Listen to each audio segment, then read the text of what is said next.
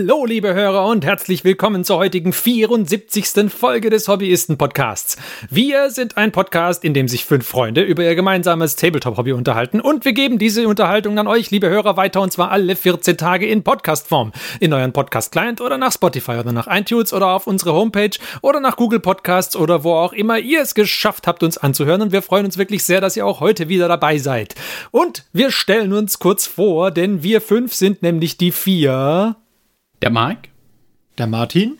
Der Johannes. Und der Ferdi. Der Christian richtet schöne Grüße aus, kann aber heute leider nicht bei uns sein. Aber vielleicht beim nächsten Mal oder wahrscheinlich eher übernächsten Mal wieder. Wup, genau. Was?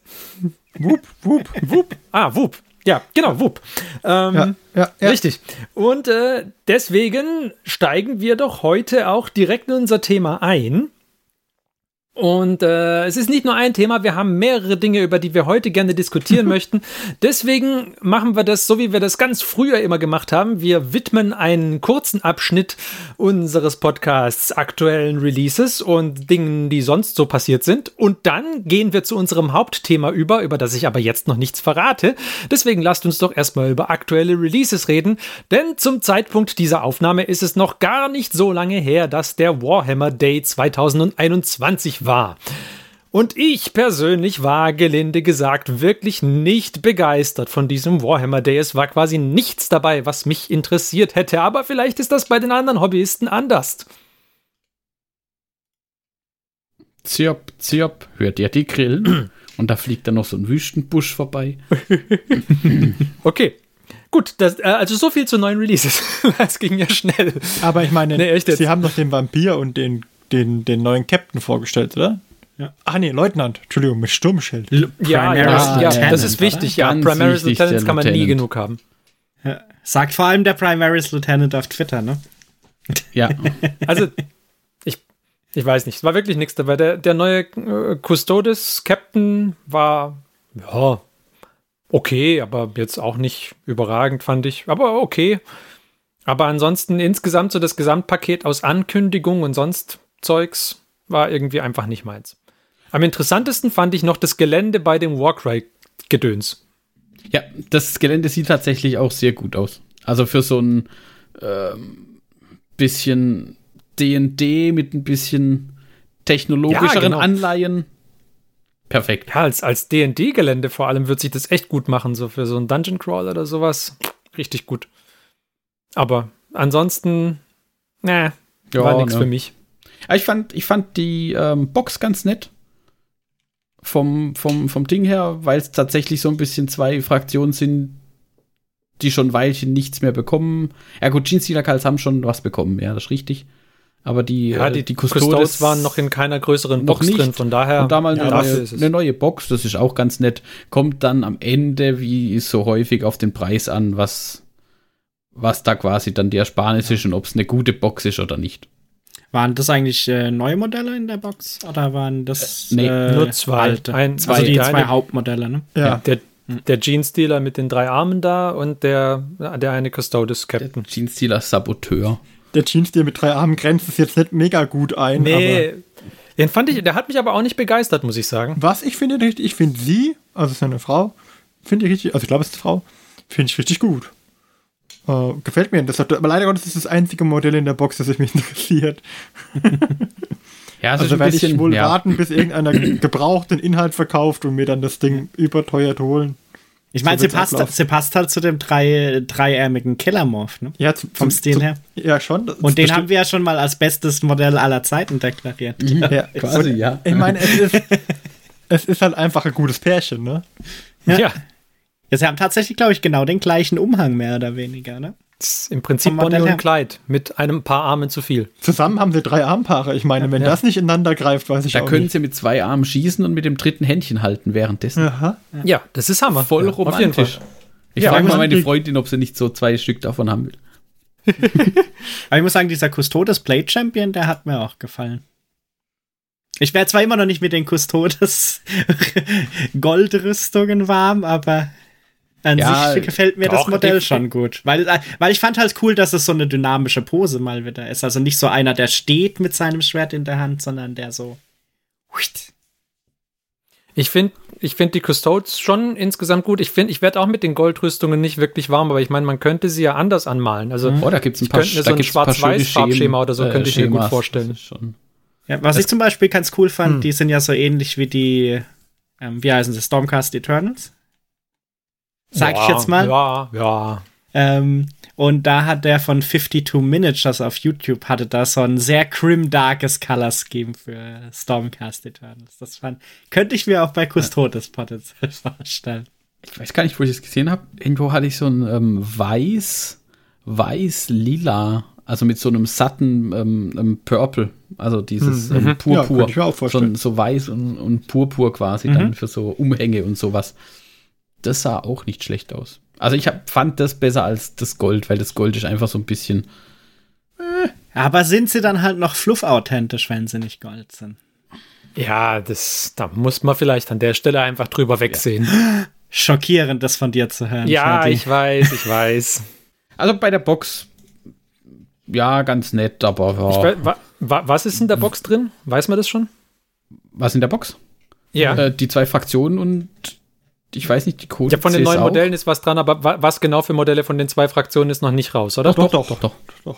Also bei den, ich, ich kenne mich halt bei den Custodes nicht aus. Ist, ähm, Sind die coolen Jetbikes dabei? Nein. Nee. Nein. Ja, Drei okay, so große, dicke Dinger und dann nochmal fünf Fußsoldaten und ein Champion. Das ist der Custodes-Teil. Ja, okay. Also da, okay, da lockt man mich dann doch. Ich finde ich find die Custodes, also was die halt cool macht, sind diese geilen Dawn Eagle Jetbikes. Die, die müssen halt. Oh, no, ah. no, no. Um, Magst du die no, nicht? No. Nee. Oh. Ich finde die furchtbar. Die finde ich super. aber ich finde auch die Custodes einfach nicht hübsch. Ich bei den okay. Custodes selber finde ich die Dreadnoughts, die die haben, ganz cool. Die finde ich wiederum sehr hässlich. Tja. Die sind so voll, vielleicht, so vielleicht voll geteilt. Also, dass du diese Chatbikes magst, äh, schockiert mich auch. Wieso? Die sind doch toll. Mit diesen lächerlichen Lanzen, die sie da auch in der Hand haben. Ja! Oh. Und mit den coolen langen Nasen von den, von den Jetbikes halt. Also. Sir Lance a lot. Also ich weiß ja nicht, ob mir da nicht tatsächlich die, die normalen Space Marine Bikes, auch wenn Nein. sie blöd sind, besser gefallen. oh. Die Custodes Jetbikes sind das, was die Space Marine Bikes hätten werden sollen. ja. Gewagt. Aber Ferdi, vielleicht gibt es ja auch eine Weihnachtsbox für die Custodes. Und dann nee. könnten, äh, nehme ich die zwei Dreadnoughts, die drin sind, und du die Bikes. Oh. Sind alle zufrieden. Nee, und du baust nee. für Space Marine Bikes um. Ich glaube, dieses, die, die, dieses Weihnachten möchte ich keine Warhammer-Modelle einkaufen, denke ich. Was? Aber gut. das können, ähm, können wir ja rausschneiden. Das, ja. Aber neben dem Custodes neuen, was mir am besten gefällt, ist bei der Jeans, die dann der, der auf dem Rohr sitzt. Den finde ich ein starkes aber, Modell. Das war das schon immer das Kommando-Modell. Ja, genau. Das, das ist der Brute Lord. Ja. Aber der, der sieht halt schon immer gut aus. Ja, das stimmt. Weil der macht doch diese, diese Pose, diese Fink, Fink. Aber weil wir ja jetzt nicht so furchtbar interessiert waren an der ganzen Warhammer Day Sache und uns auch nichts davon begeistert hat, haben wir an diesem besagten Samstag etwas anderes gemacht, nämlich haben wir in großem Stil geairbrushed. Und ähm, ja, genau, da wollten wir auch ein wenig dazu erzählen, zu unserer groß angelegten Airbrush-Aktion, weil es war ja so, der Martin hat ja Unmengen Kultisten gebaut. Und, Ein oder zwei. Ja. Ähm, 100. 20. 120. Genau. Ich, ich habe ja, hab ja großen Respekt davor, wie viele Kultisten du da alle möglichst unterschiedlich gebaut hast und, und alle gebased mit sehr viel Liebe zum Detail und überhaupt, also Hut ab. Und, ähm, und um äh, zu verhindern, dass er einen Kollaps kriegt, wenn er airbrusht und es wieder nicht geht, haben wir gesagt, wir überwachen das besser mal und machen das zusammen und haben uns dann getroffen, nämlich äh, zum Airbrushen. Aber, aber kurzer Einwurf für die Hörer. Ja. Ich glaube, wir haben ev eventuell, wenn ich mich recht erinnere, in Folge 2 des Podcasts äh, schon mal gesagt, äh, Oton Martin, man kann alles zu Kultisten machen. Und ich ja, glaube, ja. er hat es inzwischen bewiesen, dass man alles zu Kultisten Richtig. macht. Ich glaube, der, nee, der Wortlaut war doch, de facto sind das alles Chaos-Kultisten. Genau, ja. Das, ich glaube, es ging um die Delac-Gänger oder sowas. Es gibt noch ein paar Boxen, die ich noch auf meiner Liste habe, die ich auch irgendwann zu Chaos-Kultisten umbauen möchte. Ja, die ich Custodes? noch nicht habe. Also zum einen ist die, die Necromunda Kador Gang. Mhm. Ähm, aber wahrscheinlich werden die eher Poxwalker. wenn es da mhm. wieder mal ein Angebot gibt. Leider okay. Gottes war ich, leider Gottes war mein Hobbybudget für dieses Mal schon ausgeschöpft, sonst hätte ich das tatsächlich mal gemacht. Und äh, neu auf der Liste ist die äh, Blood Bowl, das neue Blood Bowl Chaos Team. das sind ja auch, also ihr habt ja auch ein neues Team und äh, das äh, könnte man auch, glaube ich, gut zu Kultisten umbauen. Wie sieht es mit Custodes aus? Auf dornige Jetbikes? ähm, Custodes? Da kommen ein paar Tentakeln an die Jetbikes dran. Custodes des Todes? Custodes haben ein Problem. Die muss man so unglaublich sauber bemalen, glaube ich, weil die halt so, so top in Schuss immer sind. Also ich habe noch keine Custodes gesehen. Korrigiert mich, ich bin froh bei jeder Korrektur, die runtergekommen waren. Die so richtig abgeranzte Custodes waren. Nee, ich glaube, die hm. gibt's nicht. Ne? Also muss man selber machen. Aber auf Korn Eagle Jetbikes wäre ja schon was. Aber ich wäre auf jeden Fall eine Herausforderung. Ähm, aber die, sie reizen mich halt einfach nicht, die Custodes, weil sie einfach so, so riesengroß sind. Ja, ist etwas groß für einen Kultisten. Das wäre vielleicht eher dann schon so ein, so ein, äh, wie heißen die, so ein Possessed oder sowas, aber ja ähm, aber wir haben ja. dann deswegen die ganzen Kultisten, die der Martin gebaut hatte und noch ein paar weitere Miniaturen, alle grundiert mit der Airbrush und dann haben wir sie weiß genebelt mit der Airbrush und dann haben wir noch angefangen, Bases äh, im Lava-Style zu äh, mit, mit Farbe zu besprühen und dann irgendwann war es dann aber doch spät und dann haben wir es wieder gelassen. Aber ich finde, wir sind relativ weit, weit gekommen, ohne dass die Airbrush ein einziges Mal nennenswert ausgesetzt hätte. Das ist korrekt. Das war auch total super. Ja. Das hat auch gut funktioniert, solange ich, wie ich bei euch war. nee, also wir hatten da ja, ähm, also um das kurz zusammenzufassen, wir waren drei Personen, die gesprüht haben und wir hatten drei Kompressoren, drei Airbrush-Pistolen und äh, zwei Absauganlagen.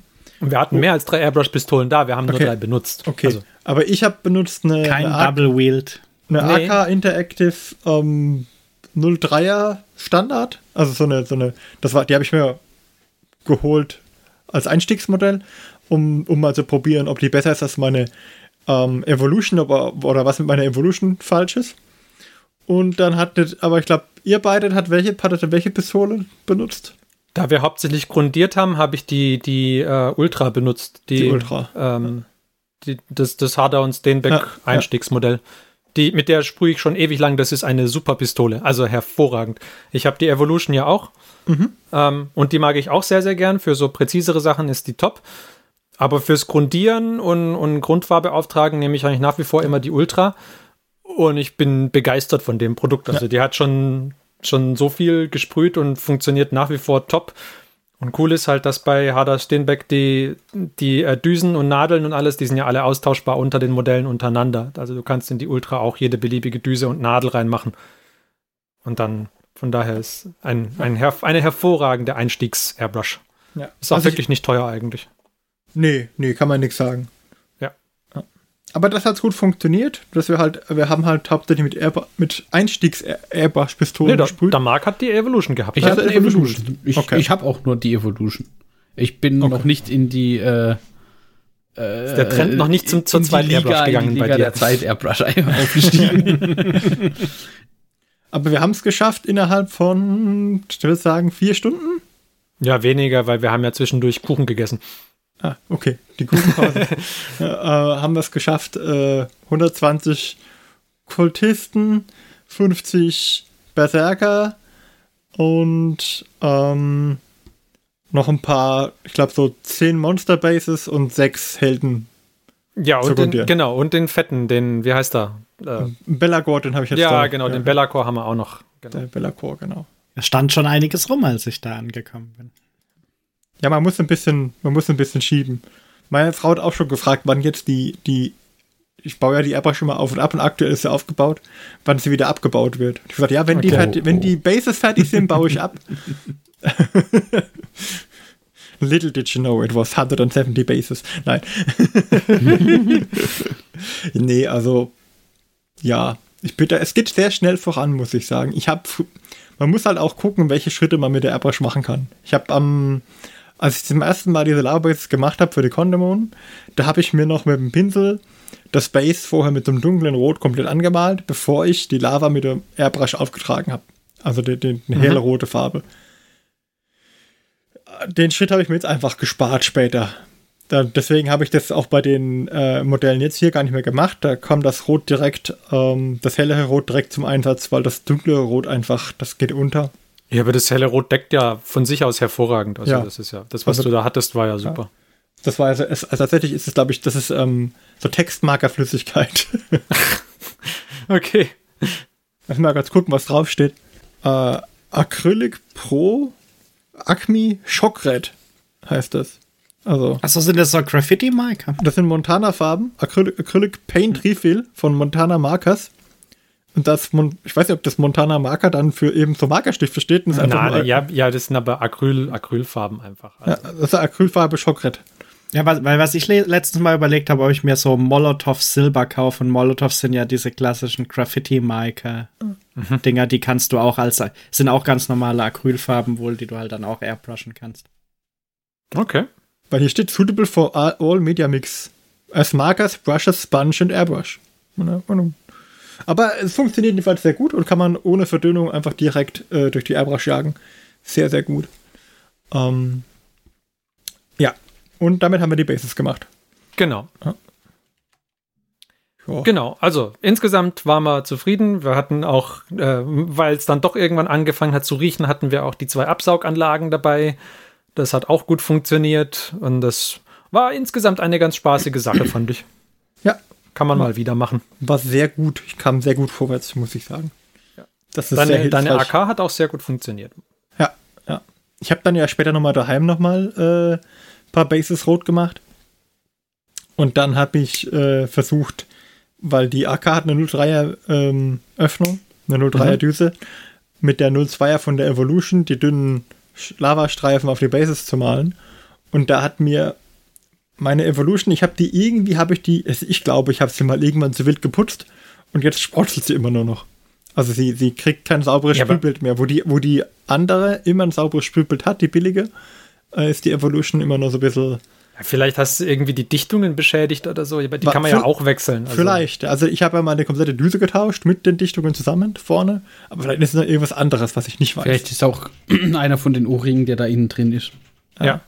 Irgendwas ist jedenfalls, habe ich, hab ich aber kaputt die, gemacht. Die Evolution kann man eigentlich sehr, sehr gut auseinanderbauen. Also ja, vielleicht. Ja, definitiv, man, man, kann sie besser auseinanderbauen als die ähm, AK. Ja, nee, aber ich meinte, vielleicht, vielleicht finden wir ja mal, müssen wir sie doch mal genauer untersuchen. Vielleicht ja, finden wir ja raus, Schauen wir mal.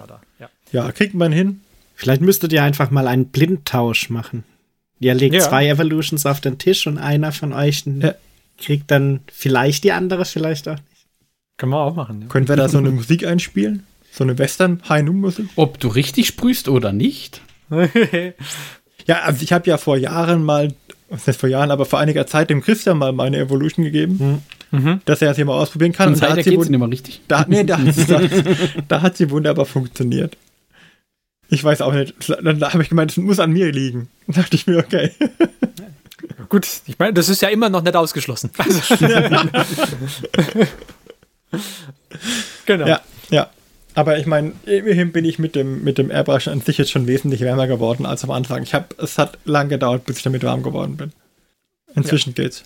Ich habe auch ein bisschen was grundiert dann. Ich habe nur ganz wenig von mir äh, sprühgrundiert, die, die paar Marines, die ich da letztens zusammengebaut hatte. Unter anderem haben aber unseren Freund äh, Robbie Gilliman. Robbie?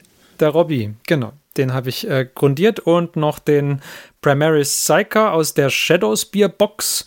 Das war das Modell, wegen dem ich äh, ursprünglich diese Box damals so cool fand. Ähm, genau, so den habe ich. Modell. Ja, der ist nett. Macht auch Spaß zum Bemalen bisher. Ich habe mir Mühe gegeben an der Klinge, dass ich mal diesen, diesen tollen, nicht metallischen Psychic Blade-Effekt hinkriege. Ich bin da nicht ganz zufrieden.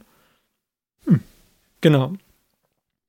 Und da, an dem habe ich weitergemalt, wobei ich, ich die Grundfarben habe ich dann erst am Sonntag, glaube ich, aufgetragen, weil am, am Samstag war es mir dann zu, zu stressig.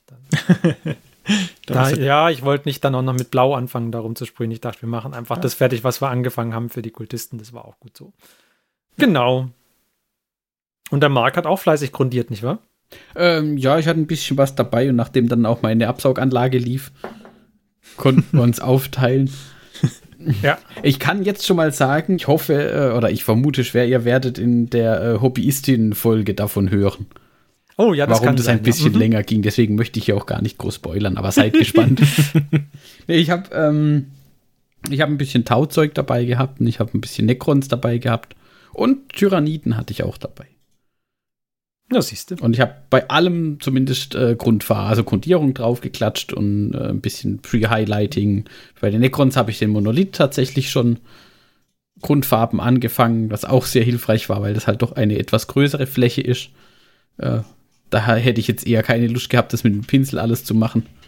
Ja. Das man muss insgesamt auch sagen, wenn man, wenn man so sieht, wie viel, als wir dann wieder abgebaut haben, wenn man sich die, äh, die Absauganlagen dann anguckt, wie viel Farbe dann da an dem Absauger dann doch hängen geblieben ist, dann lohnt es sich bei solchen ist größeren Aktionen auf jeden Fall ich. immer diese Dinger laufen zu lassen. Also ich habe die auch, wenn ich hier bei mir sprühe, läuft die immer. Ich habe sie ja, dann nicht mit, ich habe sie, ich hab sie mit, nicht mit Schlauch, dass sich quasi rausfiltert, also die Luft mhm. rausleitet zum Fenster raus, aber das hilft trotzdem extrem. Also ähm, kann, kann wirklich nicht schaden. Wer häufiger auch mal drin airbrushed, äh, tut euch den Gefallen mit Absauganlage. Ja, denke ich auch. Genau. So, aber dann haben wir jetzt genug erzählt zum Airbrush-Tag, würde ich sagen. Oder? Ja, gerne. Also ich meine, es gibt ja nicht so viel zu erzählen. Wir haben es genau, es gab also ja nicht so viel zu erzählen. Für die Hörer wahrscheinlich nicht so super spannend. Genau. Äh, und ähm, aber dann machen wir jetzt doch mal weiter mit unserem Hauptthema nach einem kurzen Jingle. Bis gleich.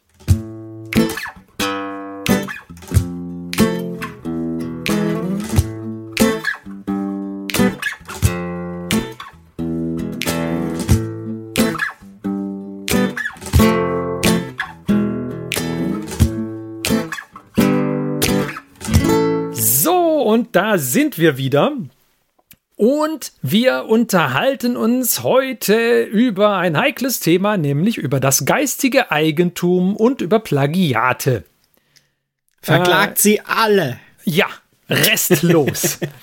ähm, äh, der Stein des Anstoßes ist, ähm, dass wir uns überlegt haben, ähm, nein, anders, ich fange anders an. Stein des Anstoßes ist, dass ich äh, über die ähm, über die Raging Heroes von dem November gestolpert bin. Raging Heroes ist so ein Patreon, wo man jeden, äh, jeden Monat ähm, STL-Files bekommen kann. Äh, die sind meistens irgendwie Grim Dark related, sodass man ein paar Alternativmodelle für Warhammer hat. Und je nachdem, wie sie drauf sind, sind die Modelle alternativ, Alternativen oder sie sind wirklich nah am Original manchmal. Und äh, in diesem Monat November kamen jetzt ähm, Eldar-Modelle raus. Und die sind, ich würde, also ich finde sie cool. Ich, ich, ich finde, sie sind gut gemacht.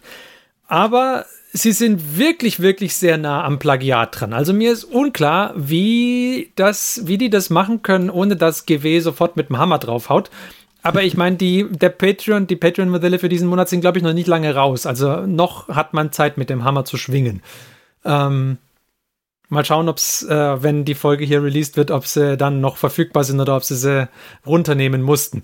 Aber so oder so, ähm, da wollten wir mal drüber reden, wie das denn, wie das denn ist, äh, was, was wir Hobbyisten so drüber denken, über geistiges Eigentum, Eigentum bei ähm, Modellen, wann ist es so, was, was ist okay zu machen, was ist nicht okay, wie nah am Original darf ein Alternativmodell von einem Dritthersteller sein.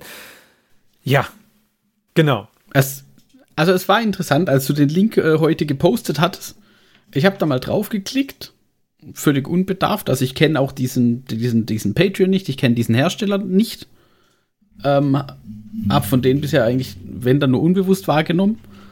Und ich habe mich dann so ein bisschen durch die Galerie durchgeklickt und an einigen Stellen war es halt wirklich, als hätte man so ein bisschen für mich, also zu mir sah es so aus, als hätte man halt einfach äh, quasi eine bessere Textur über äh, so ein GW-L da drüber gelegt. Ja, würde ich also so einfach ein bisschen einfach schärfer. Mhm. Sauberer, schärfer, also halt eben nicht diese alte Modelllinie. Und dann hat sich da auch glaube ich, interessant. Also da haben sich auch interessante Diskussionen bei uns dann so im Chat ergeben und da haben wir dann beschlossen, na, dann machen wir doch eine Folge dazu. Also genau. Ich, was ich sagen kann, ich habe von der Firma ja auch, ähm, also Raging Heroes, habe ich auch schon Modelle, ähm, bevor es 3D-Druck und 3D-Druckdateien mhm. gab. Also ich habe von denen zum Beispiel habe ich Modelle meiner Dunkelelfe-Armee. Da habe ich zum Beispiel einen Helden auf Manticore, der ist von ihnen. Der ist auch, das ist halt ein Dunkelelf, das ist deutlich erkennbar ein Dunkelelf auf einem Manticore. Und es gab halt einen Dunkelelf auf Manticore bei GW und es gibt, der war damals echt nicht hübsch. Also der ist auch immer noch nicht hübsch, aber damals war er noch viel weniger hübsch. Und äh, das andere war einfach ein schönes neues Resinenmodell. Und da war es okay, das sozusagen das als Ersatzmodell einzubinden, als Count S, weil man genau wusste, was es darstellen soll. Aber es war nicht direkt, wie soll ich sagen, der alte war halt einfach Grund, also optisch sehr unterschiedlich zu dem, zu dem ähm, Originalmodell. Weil er halt einfach das Originalmodell, keine Ahnung, 15 oder 20 Jahre auf dem Buckel hat und der andere halt nur jetzt inzwischen 10 oder so. Also, ne, also oder keine Ahnung, 30 und 20 Jahre. Ich, so, um irgendwie das in der Zeitspanne muss zwischen den beiden Modellen liegen. Ähm, auch qualitätstechnisch. und äh, da, da, merkt man den Unterschied. Und jetzt ist die Frage, ähm, ob sie sich mit diesen STL-Dateien, die sie jetzt rausgebracht haben, nicht zu nah rangewagt haben. Als ich die gesehen habe, dachte ich mir bei manchen Modellen ja, gerade bei der Infanterie. Bei den Panzern und Fahrzeugen finde ich eher nee. Okay, ähm, die fand ich fast noch näher dran. Fast noch näher dran, okay. Aber ich fand halt, dass sie mehr Kanten eingebaut haben als die geschwungenen Formen der, der Elder der von GW. Aber auch tatsächlich ist die Frage, okay, ist es dann, ist dieses Count S an sich schon das Plagiat, dass man sagt, man baut das direkt nach mit denselben Waffenoptionen? Oder wäre es nicht viel cooler, was ich persönlich besser fände, wenn es einfach eigene Fahrzeuge wären in dem gleichen, in einem ähnlichen Stil? Noch besser wäre es, wenn man die dann mixen könnte. Also wenn ich ähm, einfach nur einen Turm bekomme, weil der Chassis bei den GW-Fahrzeugen ist auch immer gleich und ich kriege einfach nur noch einen alternativen Turm dafür. Das wäre für mich viel cooler als äh, nochmal einen separaten Panzer. Ja, ich, ich finde gerade bei den Elder-Modellen ist auch noch ein interessanter Punkt auch, wann, also zeitlich, wann ist es denn okay, äh, andere Miniaturen rauszubringen? Weil die, die Aspektkrieger bei den Elder, die sind halt naja, zum Teil sind sie in Resin und zum Teil kannst du noch Zinn-Minis, glaube ich, sogar nehmen, wenn du möchtest.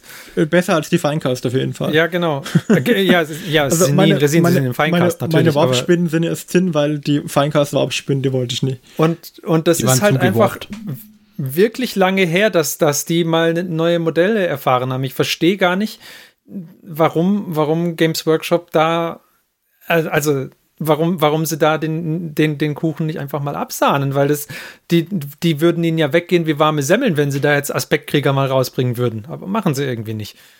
Ja, also, oder, oder, also ja. oder zumindest alle, alle Amiibuch-Einträge mal abdecken. Ja. Also, was ist denn mit den, mit den Storm Guardians? Ja, Kannst, genau. Okay, die Storm Guardians, klar. Mhm. Also mir würde schon reichen, also was ich ganz cool fände, wenn es einfach Anbieter gäbe, die die Alternativen oder die Bits, Bitpacks herstellen. Ist auch die Frage, dürfen die das, wenn die den gleichen Stil verwenden?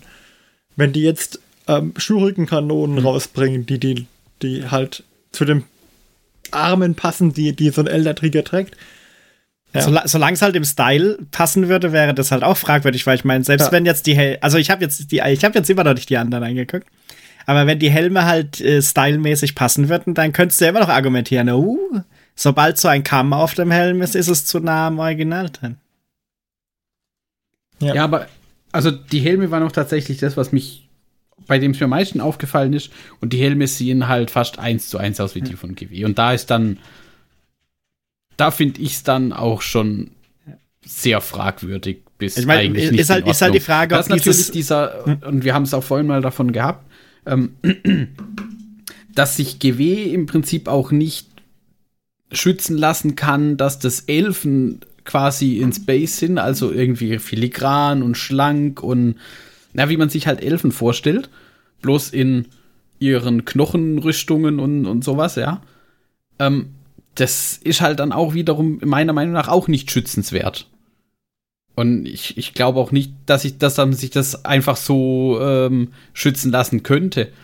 Aber wenn es ja, aber halt speziell um bei speziell bei diesem Release, also selbst du, du musst nur, du musst keinen Warhammer-Spieler oder sonst jemanden hernehmen. Wenn du, wenn du jemanden, der, der, der sich mit Warhammer nicht auskennt, wenn du jemanden da hernimmst und sagst, hier, linker Bildschirm, da sind die Games Workshop-Modelle, rechter Bildschirm sind Raging Heroes-Modelle, zeig mir, welche zwei jeweils zusammengehören. Das ist kein Problem, da die, äh, da die Verbindung zu machen. Also, ja. Bei den, bei den Infanteristen, bei den normalen von mir aus, da musst du vielleicht noch ein bisschen überlegen, was jetzt Guardians und was, was äh, Dire Avengers sein könnten oder sowas. Bei den Aspektkriegern und vor allem bei den Phönixkönigen, für die hier irgendwie Modelle angeboten werden, also das ist also das ist zu nah. sowas von offensichtlich. Aber, aber, man muss ja jetzt auch sagen, also vielleicht das, weil wir hatten Raging Heroes schon öfters im Podcast und ich mhm. glaube jedes Mal, wenn Sisters zur Sprache kommen, ja, weil die ja. sind ein großer alternativer Sisters-Anbieter. Mhm. Wo der Christian, glaube ich, immer noch der Meinung ist, dass fast alle von den Sisters-Modellen von Raging Heroes besser sind als die, die GW produzieren.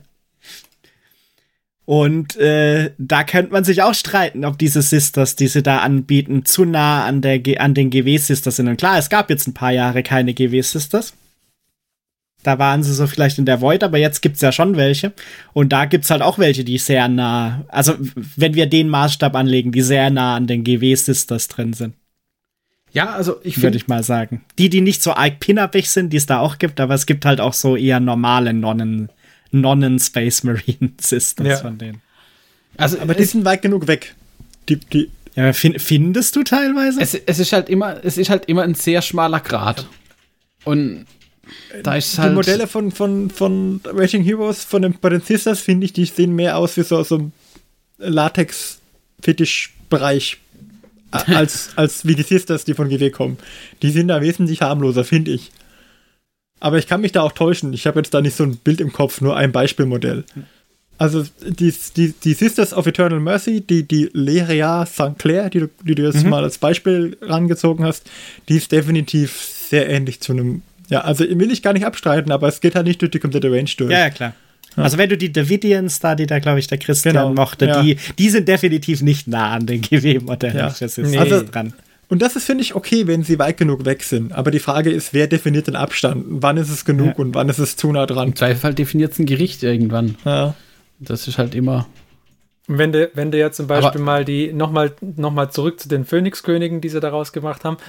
Also das, das, die Nicht-Giant die sie rausbringen, das ist ja. Äh, Zar Chris oder wie sie heißt. Ja, keine Ahnung. ähm, das, das, also ich meine. Also das charakteristische es, Merkmal ist halt eindeutig kopiert mit dem. Ja, die Mähne ist halt genau. da, gell? Also. Ja. Ja. Da gibt es keine zwei Meinungen, welches Modell das sein soll. Also ja, zum, Beispiel, zum Beispiel bei den, bei den Raumschiffen finde ich das halt auch, weil dieses charakteristische Dings mit diesen, in Anführungszeichen, Lufteinlässen und so, das ist ja, halt auch mehr oder weniger eins zu eins. Ja, Aber die Frage ist halt, ist das nah genug dran oder ist es halt nur inspiriert davon? Das ist, glaube ich, auch, also un unabhängig, also was ich auch so festgestellt habe während der, ähm, während der Diskussion oder das so hin und her geschrieben, ähm, unabhängig von der rechtlichen Bewertung, das will ich hier auch gar nicht anreißen, das Thema, weil das müssen andere tun. Es ist für mich halt auch eine persönliche Bewertung. Und da ähm, ist im Prinzip eine Einzelfallentscheidung. Also ich würde zum Beispiel sagen, die, die Sister, die du da geschickt hast, Johannes, da weiß ich jetzt nicht, ob es dann eine hundertprozentige Entsprechung zum Beispiel von GW geht. Ja, die geht vom Stil sehr in die Richtung, aber das finde ich noch in Ordnung. Wo es halt dann meiner Meinung nach oder für mich persönlich problematisch wird, wenn es halt eine 1 zu 1 Entsprechung quasi dafür gibt. Und hm. das ist zum Beispiel bei diesen, bei diesen ähm, Elfen mit, ihren, mit ihrer Haarpracht hm. Da ist halt dann für mich die Grenze tatsächlich überschritten. Für mich persönlich. Bei der, speziell bei der, ist natürlich auch noch der, das Ding, dass es da ein aktuelles Modell gibt. Also bei, von, der, von der Giant Saar gibt es ja ein, gibt's ja ein verhältnismäßig, mhm. verhältnismäßig aktuelles Modell. Bei den anderen gibt es diese aktuellen Modelle nicht. Es gibt, ich weiß nicht, von, also die, die, die von den Fire Dragons und von den Striking Scorpions und so weiter, die jeweiligen Phönixkönige, da, da gibt es halt einfach keine neuen Modelle. Die sind alle alt. Ja. Und deswegen, ja, es ist schwierig. Ich, ich, ich weiß nicht. Ich finde, da ist es irgendwie okay. Es, schwierig. Es, ich, ja. ich, es ist halt auch gefährlich, weil, also, Johannes hat, du hast jetzt gerade noch ein Vergleichsbild gepostet mit so ein paar hm. Sisters Die sind ähm, übrigens von 2020. Ich dachte erst, Anf die wären älter. Von Anführ Anführermodellen. Aber da muss ich jetzt auch sagen, im Vergleich dazu finde ich zum Beispiel diese ähm, Raging Hero Sister gar nicht so schlecht. Also auch nicht irgendwie. Natürlich übernimmt die Elemente und Designs in irgendeiner Form von diesen Sisters. Aber ja, mein Gott, also ich, ich, ich finde, das ist halt auch nicht schützenswert zu sagen, ja, es gibt so einen Kampfnonnen ähm, Orten. Und die tragen halt so Bücher mit sich rum und so Fackeln. Ja, oh, also, mh, mm, dann, dann darfst du jetzt keine, keine Modelle mehr rausbringen, die irgendwie Bücher so auf dem Rücken tragen oder, oder so diese Kerzendinger, was die da so haben, so diese halben mhm. Schreine, die sie mhm. mit sich rumtragen. Ja. Also wie gesagt, ich, ich fände halt Ergänzungen immer besser als komplett ersetzen. Mhm. Das finde ich ist, ist halt für mich einfach wertvoller, weil ich bin mir sicher, dass wenn ich, also wenn ich zum Beispiel nur einen Turm bekommen würde von einem Panzer, ob das jetzt Elder oder so Horitas ist oder was auch immer, wenn die mir zum Beispiel so einen Immolator-Turm geben, mhm. dann muss ich immer noch irgendwie ein Panzerchassis haben. Und das muss ich mir dann, ähm, wenn es denn passend gemacht ist, zum Beispiel das von GW kaufen, sodass ich einfach nur einen Bit habe, den ich da dran machen kann. Dann habe ich praktisch beide Firmen bezahlt und beide für ihre Arbeit entlohnt. Ähm, ja, wenn ich aber den kompletten Panzer einfach für wenig Geld äh, mir ausdrucken kann, puh, ja, weiß nicht. Aber mir geht es ja auch schon so. Ich mein Beispiel, das ich immer bringe, wenn wir uns darüber unterhalten, ist der Redemptor Dreadnought von Conquest. Da habe ich ja auch nur, hab, ich habe äh, vier Ausgaben von dem Dreadnought bestellt und habe zweimal die 24 erhalten und fünfmal, äh, viermal die 25. Und dadurch habe ich halt zwei Ausgaben, die unvollständig sind, wo ich dann einen halben Dreadnought habe. Und wenn ich dann versuche, mir die Ersatzteile zu drucken, dann ende ich damit, dass ich von diesem halben Dreadnought im Endeffekt nichts benutzen kann, weil in der Ausgabe ein Fuß, keine Schulterpanzer und jeweils ein halber Arm drin ist. Sodass ich mir jeweils zwei Arme drucken muss, zwei Schulterpanzern. Dann war die Torso-Frontplatte fehlt, sodass ich mir den Torso drucken muss, weil die Torso, da habe ich keine Einzelwetter gefunden, die passt. Dann kannst du gerade noch die Füße musst du drucken, weil ein Fuß fehlt. Und du willst du zwei gleiche Füße haben nach Möglichkeit. und, und dann hast du am Schluss ein Modell, wo du nur die Beine noch übrig hast. Ist das dann noch original? Ist es dann nicht schon das komplette Ding gedruckt, wenn nur noch die Beine wirklich? Also, wie groß ist der Schritt? Ab wie viel Prozent ist es ja. nicht mehr original? Das ist halt so, mh, hm, ich sage, hm. Also, und bei, den, bei der Sache mit den Bits vielleicht, also fände ich auch gut. Aber ja. ich glaube zum Beispiel, zum Beispiel mir, also du bist der Bit Martin, also bei dir würde ich keine andere Einstellung dazu erwarten. ähm, aber zum Beispiel ich, ich weiß nicht, äh, also ich konnte für mich bisher noch nicht einschätzen, ob äh, so Kit-Bashing von kleineren Modellen was ist zum Beispiel. Also ich würde, glaube ich, aktuell eher sagen, ich würde mir dann lieber als Alternativ Fußsoldatenmodell, damit ich nur nicht nur eine von den acht Varianten, die es vielleicht per Default gibt oder so, würde ich mir lieber vielleicht einen äh, zwei Fußsoldaten dann komplett drucken, um halt die Zehnergruppe voll zu machen und halt nicht nur fünf unterschiedliche Posen oder so drin zu haben, zum Beispiel, wenn sie zusammenpassen. Ja, das würde ich und auch dann, so machen. Und dann ist es natürlich so, wenn der Stil dann zu weit weg ist, dann ist deshalb zum Beispiel auch wieder nicht äh, nix nicht sinnvoll, weil dann musst du wieder überlegen, okay, druckst du dir alles, damit es halt mhm. zusammenpasst, oder ja. druckst du dir dann halt gar nichts und nimmst den Kauf, dass du dann halt x-mal das gleiche Modell in der gleichen Pose, Pose rumstehen hast, weil je nachdem, welche Modelle sind, sind die ja auch mehr oder weniger gut neu zu posieren, selbst mit Kits, äh, mit Bits, die du dafür hättest oder so.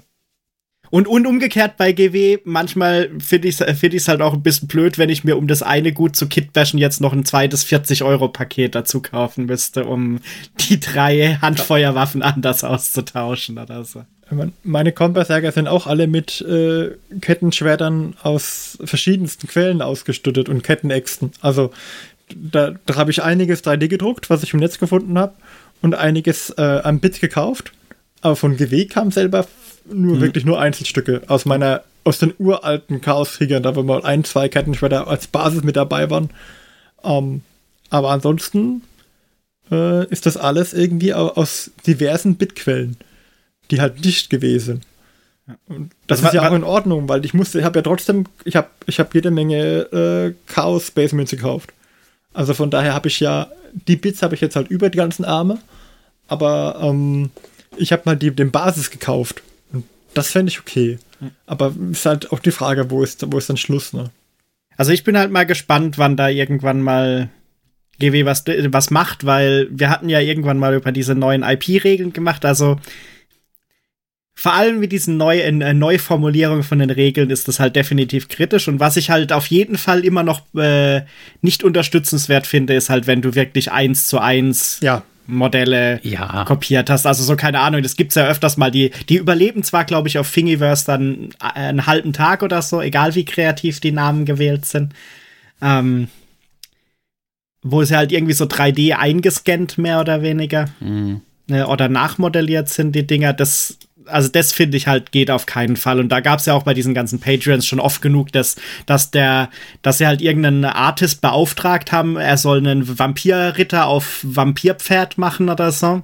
Und dann hat er halt wohl das Pferd äh, mehr oder weniger reused aus einem anderen Patreon ja. oder das war halt zu nah dran und dann wurde es halt ausgetauscht. Ja.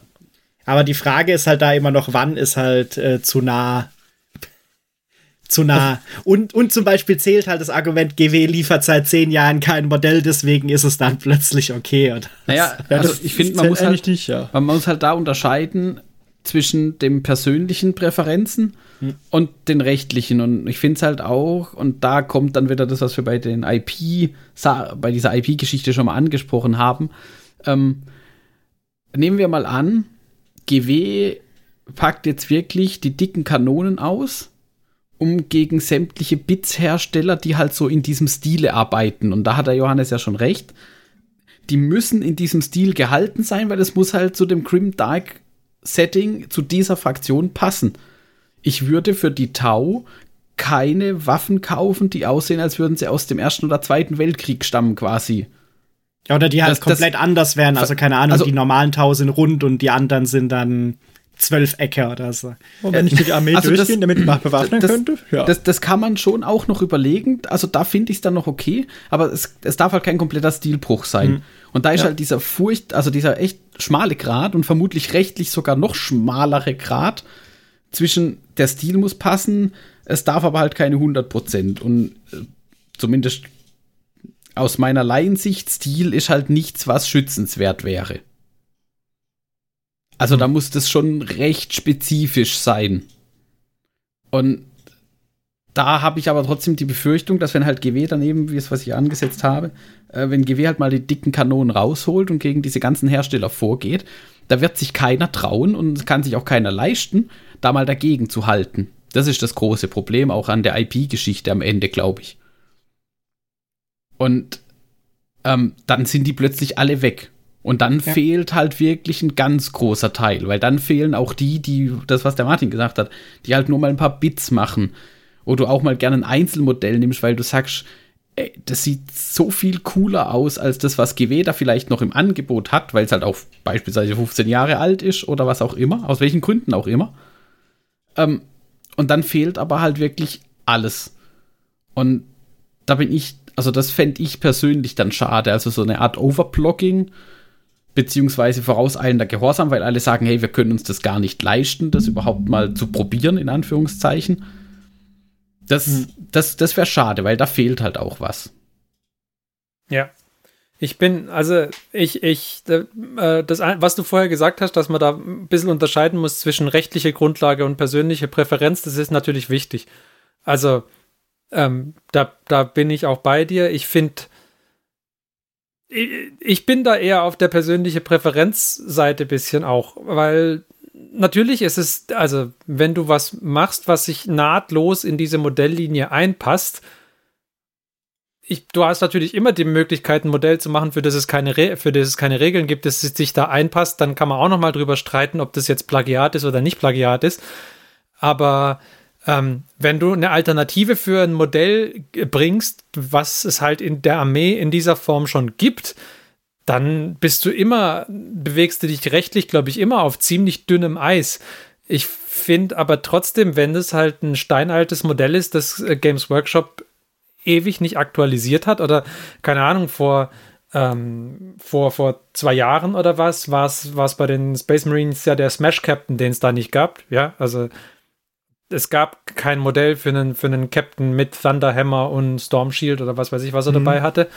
Ähm, dann finde ich das zum Beispiel eigentlich in Ordnung, wenn irgendein Dritthersteller dahergeht und sagt, ich mache dieses Modell, ich mache eine STL-File dafür. Das Problem an der Sache ist natürlich, wenn Games Workshop dann selber irgendwann auf die Idee kommt und sagt, ja, okay, gut, ich mache jetzt das Modell, es ist Zeit, dass wir dieses, dass wir dieses Modell updaten, ist es dann plötzlich für Games Workshop okay, äh, dem, den Leuten zu sagen, okay, jetzt nehmt ihr bitte eure Modelle runter, obwohl es ihnen davor irgendwie zwei Jahre lang egal war. Das ist halt auch so eine Sache, wo man einfach, wo es so eine Grauzone ist, ich weiß nicht. Ja, ich, ja. ich meine, es gibt halt die zwei Seiten. Die eine ist halt äh, als Nicht-Games-Workshop, ähm, ja, äh, inwieweit gehe ich das Risiko ein, zu nah dran zu sein? Und von der anderen Seite von Games Workshop, was lasse ich durchgehen? Und äh, mache ich es halt so, wie du gerade gemeint hast, so den Apple-Move. Äh, das ist also der alte Gag mit Apple, äh, dass es keine wirklich öffentlichen Regeln gibt und deswegen jede Entscheidung anders ausfällt, mhm. wenn es um die gleichen Sachen geht. Genau. Ähm, das, äh, also zum Beispiel, das fände ich halt lächerlich, wenn sie sagen, jetzt lassen wir zum Beispiel diese Elder-Aspektkrieger und so das von Raging Heroes durchgehen, weil, also zum Beispiel aktuell würde ich erwarten, zumindest bei diesem Raging Heroes und so, würde ich erwarten, Raging Heroes ist jetzt nicht so unbekannt, glaube ich dass GW schon aware, äh, aware ist, was die da treiben und dass sie potenziell ja auch das, das schon mitgekriegt haben, mehr oder weniger. Und auch ja, bei ne? diesen ganzen genau. Sisters und sonstigen Modellen, dass sie da ungefähr wissen, was die anderen treiben. Ähm, und wenn sie es halt jetzt zulassen, aber dann halt in einem Jahr sagen, so jetzt sind hier die top neuen Elder Aspektkrieger und dieser äh, zufällig macht äh, macht GW dann ein anderes Fahrzeug für die Elder, das aber dann plötzlich so ähnlich aussieht wie das, was eigentlich dieses Jahr Raging Heroes gemacht hat. Ja, oder, oder nicht Weil mal. Das ist ja das Vielleicht. andere, was dann passieren kann, dass dann irgendwann mal plötzlich die GW-Modelle ähnlicher aussehen zu so einem Alternativmodell. Ja, aber das glaube ich wäre noch nicht mal, das würden sie glaube ich gar nicht mal machen. Aber ähm, oder? Oder vielleicht würden sie, keine Ahnung. Es muss, ja, nee, muss, muss, ja, muss ja, nicht mal Absicht sein, aber die Frage, ist, halt, die Frage sein, ist halt, sind sie, äh, würden sie sowas machen oder sind sie halt aware, äh, aware, dass die sowas machen und sagen halt, auch wenn sie es jetzt nicht offiziell äh, quasi endorsen, mehr oder weniger, also sagen, ja, cool, Raging Heroes macht tolles Zeug, aber sie sagen halt, keine Ahnung, das sieht gut aus und äh, macht die Leute mehr, dass sie die Elder-Kodexe, die neuen oder sonst irgendwas ja. auch von uns kaufen, das, mehr oder weniger. Ja, genau, aber dann, du, ich meine, vielleicht, vielleicht machst du das dann, machst du das als Games Workshop dann so, dass du sagst, ah ja, okay, gut, also wir haben neue Aspektkrieger in der Pipeline, aber bis die auf den Markt kommen, gehen noch zwei Jahre ins Land. Lass uns mal die, äh, die Jungs machen lassen. Der neue Elder-Kodex kommt Anfang nächstes Jahr. Dann haben die Leute ein paar Alternativmodelle, die sich drucken können, wenn sie das gerne möchten. Und dann in zwei Jahre, in zwei Jahren sagen wir, hier sind unsere neuen Modelle Jetzt gibt es ein Season Desist für äh, Raging Heroes und ähm, ja, ihr kauft ja, euch jetzt die neuen also Modelle, also, die wir rausgebracht haben. Ich, ich finde, ich, ich finde, dass halt ähm, bei diesem ganzen Patreon und so, das sind halt alles STLs. Die muss man erstmal drucken. Die muss man sauber machen, End Supports wegmachen, äh, ein bisschen aufbereiten und so weiter. Und das ist schon nochmal ein anderer Aufwand. Und ich glaube, selbst wenn jetzt diese, diese uh, Raging Hero Aspektkrieger, was auch immer, koexistieren würden mit neuen, die von GW kommen, GW würde trotzdem noch genug davon verkaufen. Da, da bin, bin ich auch überzeugt, sehr, sehr sicher. sicher, dass das, weil, ähm, also ich habe noch nicht viel 3D gedruckte Sachen. Ich habe von euch immer wieder mal was bekommen und auch mal äh, nachgefragt oder was drucken lassen. Aber es ist halt immer noch ein Unterschied in der Verarbeitung von GW, Plastik, was aus dem Kit kommt, zu dem, was 3D gedruckt ist. Das ja, bemerkst du, ja. wenn das mal verarbeitet ist und bemalt ist, siehst du da keinen Unterschied mehr. Aber zwischen, ich kaufe mir jetzt ein STL-File und dann irgendwann habe ich die Einheit davon, oder ich latsch in meinen ähm, Game, Local Gaming Store, äh, in meinen Zwischenhändler oder in den Games Workshop vor Ort, such mir da eine Box aus, bezahl, geh nach Hause, knippst es aus, bisschen mit dem Messer drüber, dass die äh, Gussgrate noch weg sind oder die, die Angusspunkte vom Ausknipsen und dann habe ich halt schon Modelle. Hm. Und das ist, es ist halt ein Komfort, es ist eine Sache des Komforts.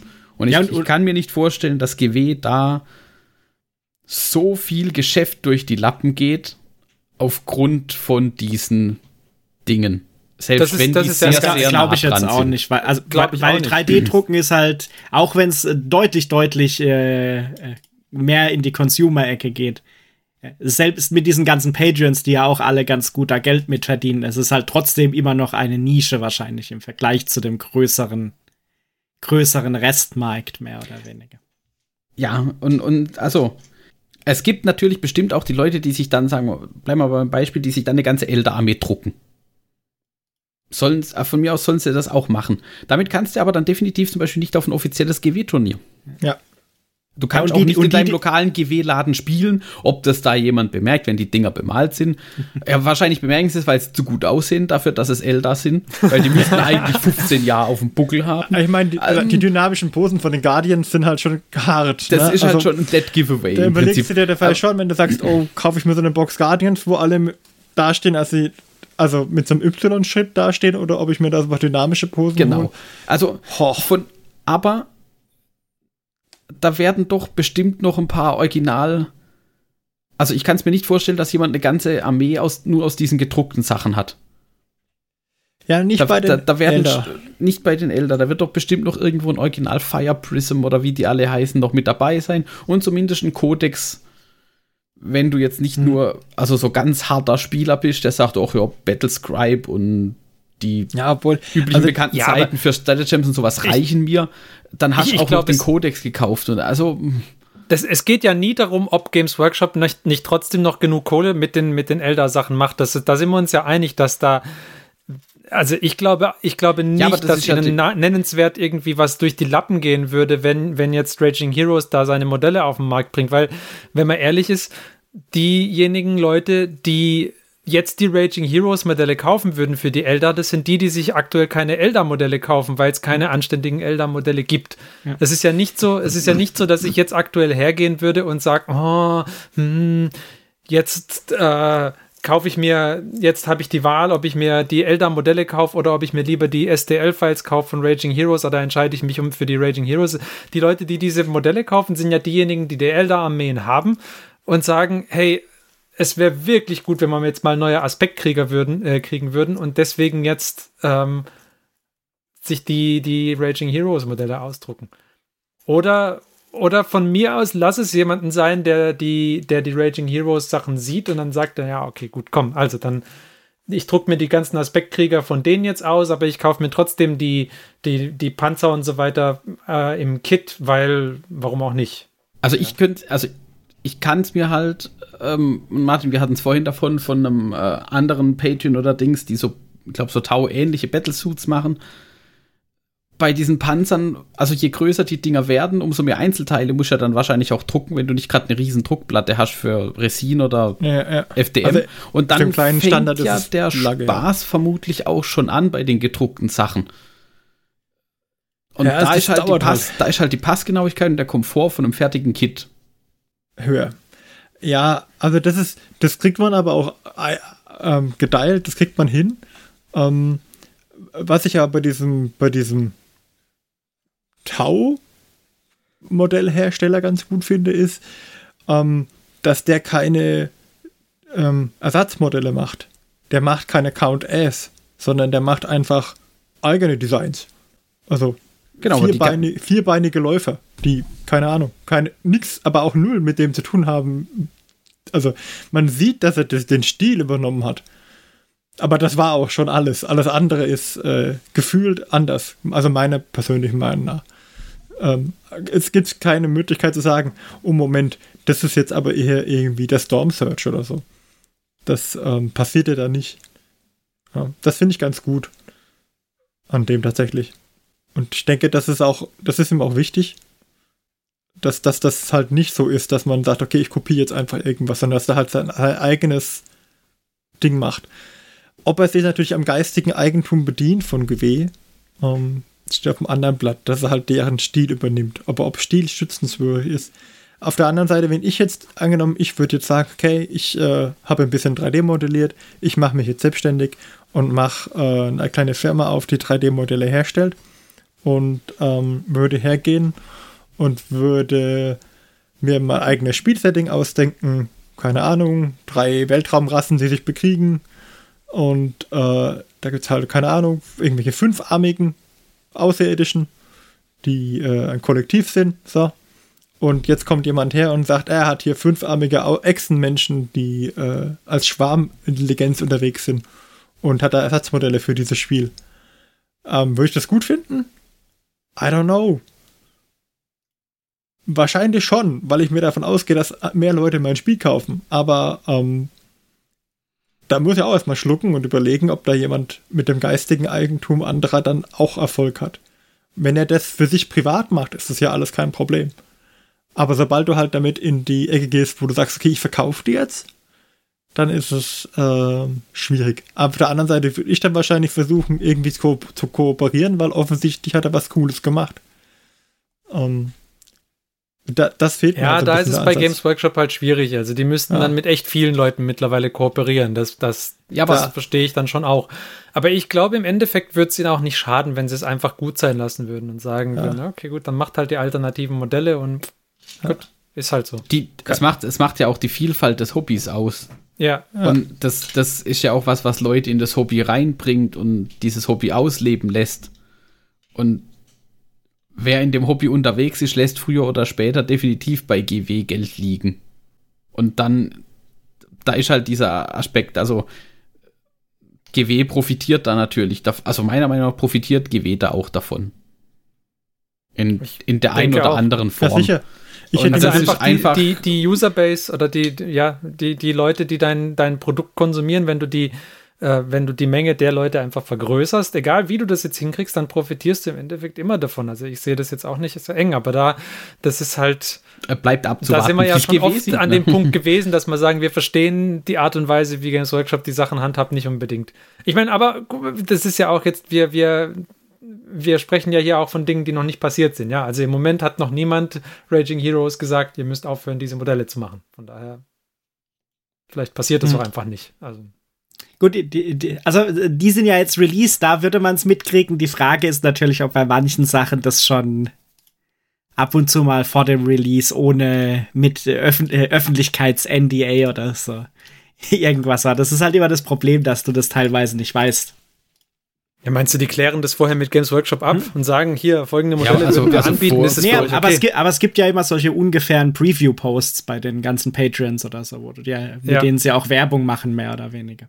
Ah, wo okay, noch nicht alle Modelle oder so drin sind, sondern so. Und da, ja, keine Ahnung. Also ich hätte jetzt kein Beispiel dafür, aber das gibt es ja an anderen Stellen auch, dass du halt erst Monate später vielleicht mal mitkriegst, dass da irgendwas zum Beispiel vom Zoll beschlagnahmt wurde jetzt bei hm, irgendwelchen mhm. anderen Herstellern oder so.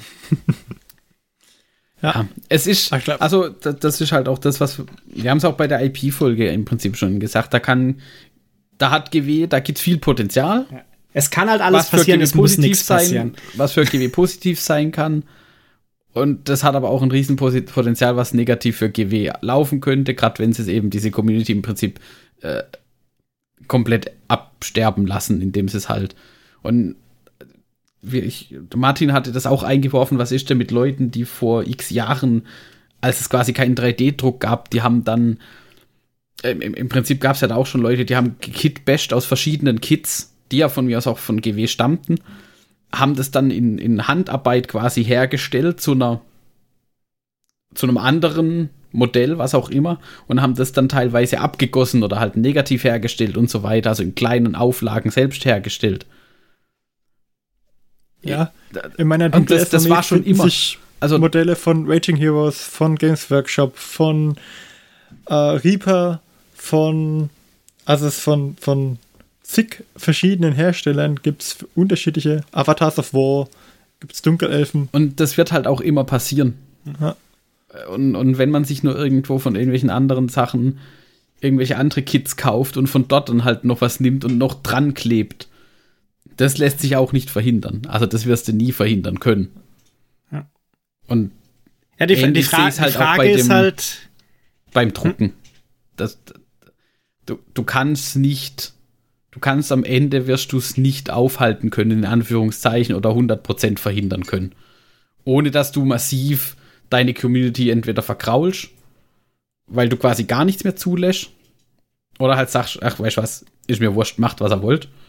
Wir haben ja trotzdem mhm. noch unsere Qualität und unser Ding. Ja. Ja, die Frage ist halt, also die Frage ist halt da irgendwann dann, wie lange lassen sie es durchgehen und oder wie lange unter unternehmen sie vielleicht nur selektiv was gegen irgendwie die tatsächlich krassen Kopierer oder so? Was ja durchaus legitim ist.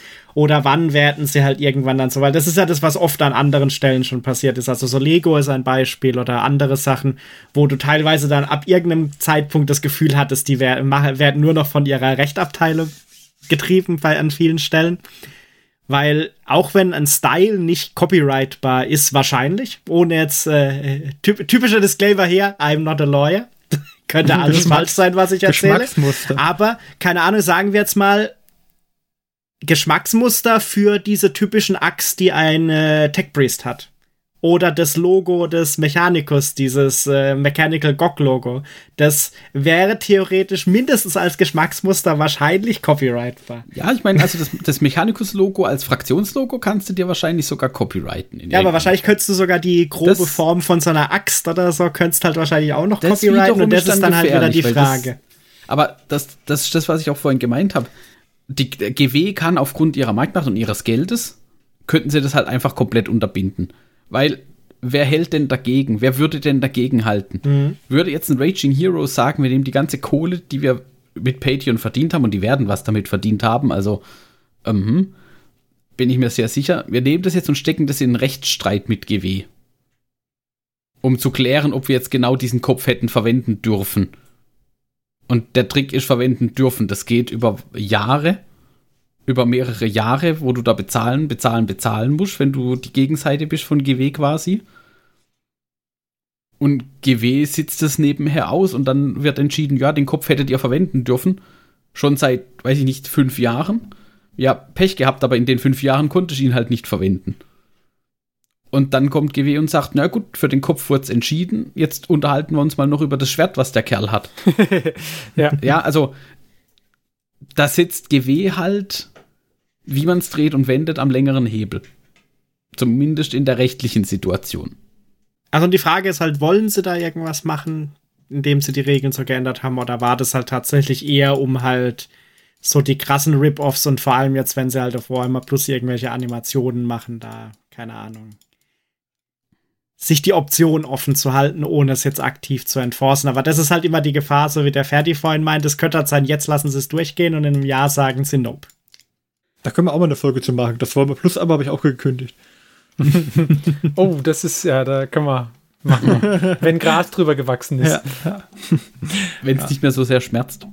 Aber tatsächlich ist ja auch sowas, ich fand es ganz lustig, die viele von denen, die jetzt STLs produzieren und Ersatzmodelle herstellen von, für GW, ähm, die kämpfen natürlich damit, dass es dann ein sehr unlauterer Anbieter gibt, die sich die STLs lizenzieren als Einzelanbieter, also sich diese Dateien einmal runterladen, mit der Lizenz sie für sich selbst und nur für sich selbst zu drucken und dann einfach Kopien verkaufen auf diversen Marktplätzen.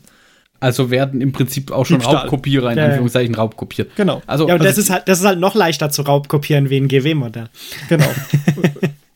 das trifft die natürlich auch hart und wenn dann einer besonders viel Energie reingesteckt hat, das, das separat zu halten, also das wirklich mit viel ähm, eigenem Design da reinzukommen und die eigene Arbeit reinzustecken und dann äh, wird es geklaut, ist halt auch irgendwie schade.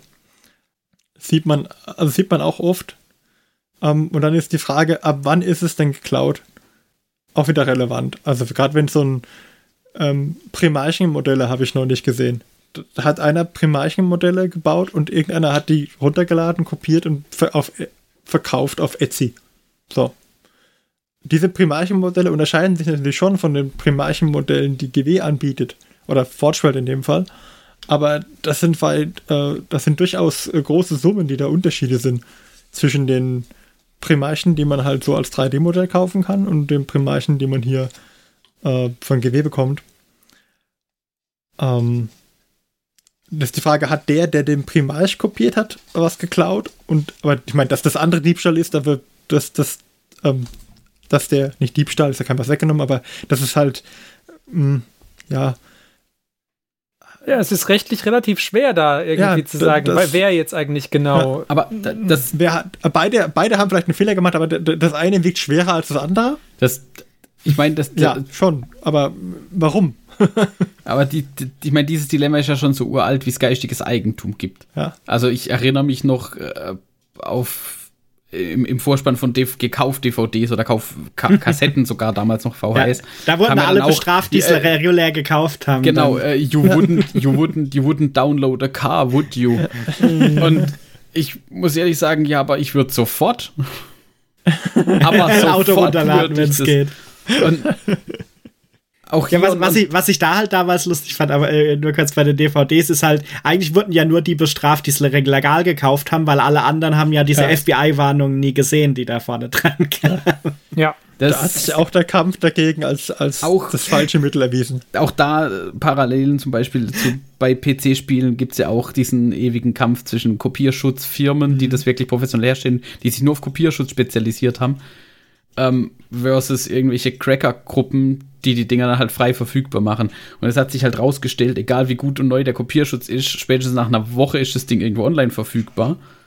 Und häufig ist dann eher so, dass tatsächlich die ehrlichen Kunden die angeschmierten sind, weil der Kopierschutz nicht so funktioniert, wie er soll, krasse Leistungseinbußen bringt, weil die CPU ausgelastet ist oder sonst irgendwas.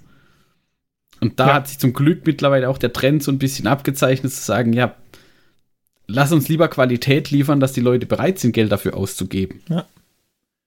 Im Endeffekt kann man sagen, wenn man das ist halt ja und lass uns dafür sorgen, dass die Spiele ein, dass die Spiele gut verfügbar sind und dass du sie auf dass du sie zum Release-Datum bekommen kannst und so weiter. Das ist ja das, Genau, also da, da gibt es ja. viel mehr Faktoren, bei denen, über die man näher was regeln könnte, als zu versuchen, einen Markt zu kontrollieren oder was zu kontrollieren, was du im Endeffekt gar nicht kontrollieren kannst, außer du fangst an, das Internet abzuschalten.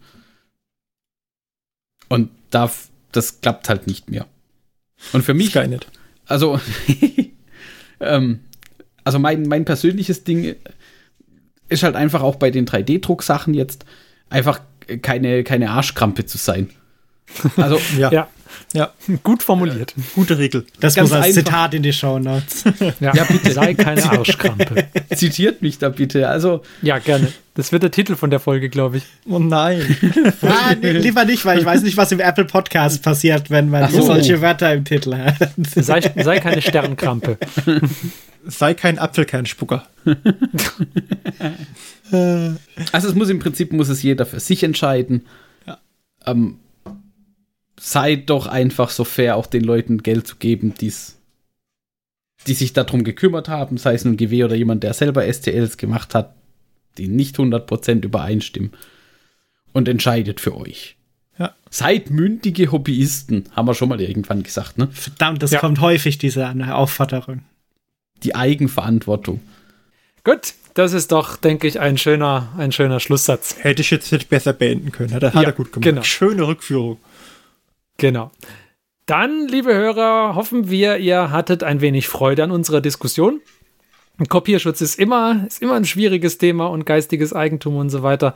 Wenn ihr total anderer Meinung seid oder total unserer Meinung seid oder so ein bisschen anderer Meinung seid und so ein bisschen okay findet, was wir gesagt haben oder auch sonst irgendwas zu sagen habt, dann meldet euch doch gern bei uns, schreibt uns eine Mail oder kontaktiert uns auf Twitter, auf Facebook, auf Instagram, wo auch immer. Vielleicht nehmt ihr auch einfach das Kontaktformular bei uns auf der Homepage und sagt uns eure Meinung da dazu. Und ansonsten freuen wir uns, wenn wir uns in 14 Tagen wieder hören. Bis dahin sagen wir Tschüss. Wir waren der Mike, der Martin, der Johannes. Und ich, der Ferdi. Bis dann. Macht's gut. Tschö. Tschüss. Tschüss. Tschüss. Diese Folge des Hobbyisten Podcasts ist geschützt unter einer Creative Commons Attribution Share Alike 4.0 International Lizenz. Wenn ihr die Hobbyisten kontaktieren möchtet, besucht uns auf Twitter unter twitter.com slash diehobbyisten, besucht uns auf Facebook unter facebook.com slash diehobbyisten oder schreibt uns eine E-Mail an info at diehobbyisten.net. All diese Informationen findet ihr auch auf unserer Homepage unter www.diehobbyisten.net.